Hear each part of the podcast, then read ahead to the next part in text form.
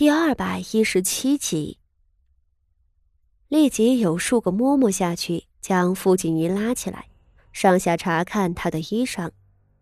而身侧的昭娇公主此时终于有些明白了，她的脸色渐渐白了起来。回禀皇后殿下，傅氏臣女的衣裳裤脚都完好无损。几个嬷嬷上来回话。其中一个年长的嬷嬷还跟着道：“既然公主穿的是玉钩面的靴子，若是被傅氏绊倒，那傅氏的裤脚一定会被玉钩戳穿，甚至腿部也会受伤。但这位傅氏臣女身上并无痕迹。”皇后的唇角定定的渗出了一抹冷笑，很快。他遮掩了下去，换上了一种失望和难堪的目光看着昭娇，就像是慈母对不孝儿女的责备。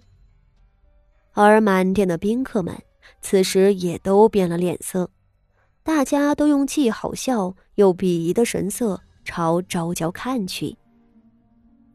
唉，这富家的臣女也真是可怜啊，明明是无辜的。却被昭娇公主给盯上了。有那坐得远的命妇们低头窃窃私语：“谁说不是啊？这个昭娇公主刁蛮任性不说，原来还是个心狠手辣的。瞧她的样子，可不就是冒犯皇后的罪过被徐将军揭发了，心中不忿，便把火气撒在了无辜的臣女身上。”另一个命妇似乎是太子的党羽，这声色已经不低了，四周的人也都听见了，显然是刻意辱没昭娇的。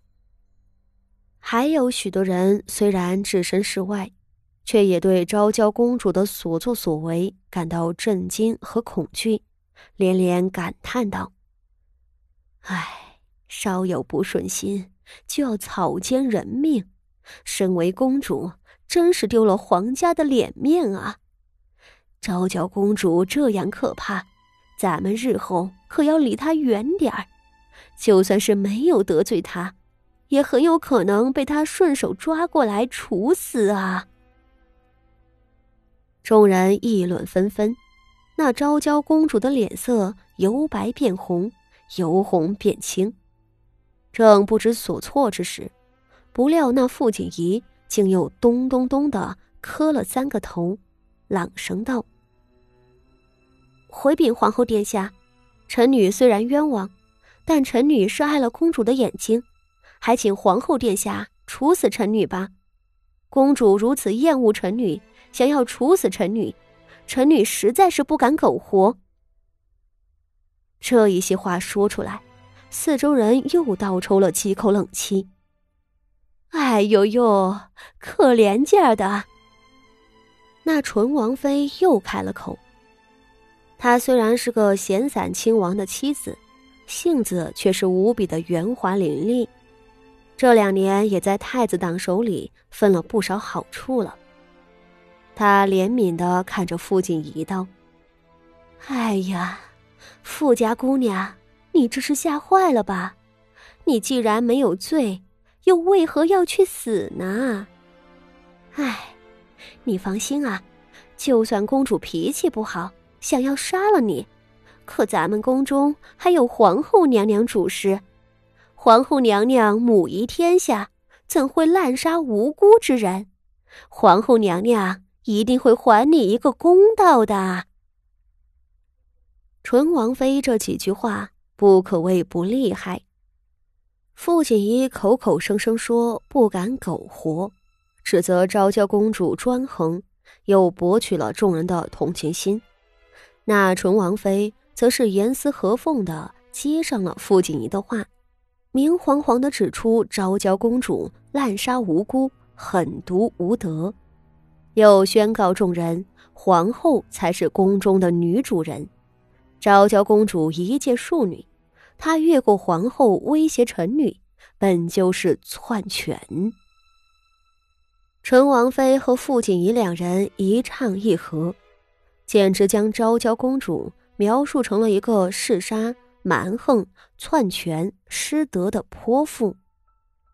宾客们是眼睁睁看着昭娇如何顶撞皇后，如何冤枉了臣女的，又听了两人的说辞，这会儿对那昭娇公主已经是鄙夷至极，甚至连誉王党中的几户人家都暗自摇头，心道：这昭娇公主也太蛮横无理了。誉王殿下有这么个不懂事的妹妹，怕是日后。会惹来祸患呢。上首皇后瞧着傅锦仪，心里倒是乐了，暗道：自家还未对昭娇发难，这个胆大的臣女竟能先动手反击了，倒省了自己的事，还给了自己一个处置昭娇的台阶。皇后心内愉悦，转手冷冷的看着昭娇。昭娇，你冒犯嫡母，污蔑臣女，你今日的行径实在是让本宫失望啊！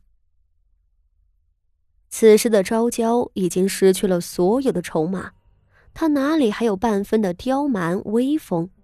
惨白着脸色伏在地上，说不出话。皇后瞧她这副模样，暗道：这昭娇公主。也不过是个只会胡闹的半大孩子，真出了事儿，她可就成了个草包了。昭娇公主浑身颤抖，脸色难堪。那坐在上首的秋皇贵妃，终于坐不住了。她掩饰着脸上的恼恨，陪笑与皇后道：“ 殿下，是臣妾平日里教女不严。”您就别生气了，臣妾这一回定会重重的罚她的。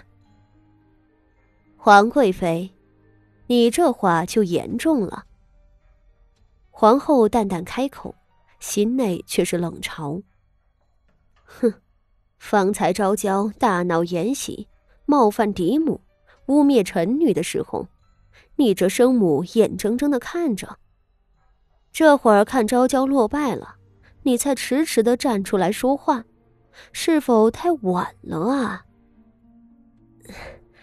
皇后殿下，秋皇贵妃讪讪的笑着。昭娇公主冲撞嫡母，草菅人命，小小年纪学的这样狠毒的性子，实在是没有一点点皇室贵女的真劲。皇后一字一顿的缓慢的说着，几乎将昭娇公主的恶名钉死在了耻辱柱上。他威仪的目光从皇贵妃等人脸上扫过，道：“出现这样的结果，不光是皇贵妃教女不严，更多的是本宫的失职啊！毕竟本宫是她的嫡母。”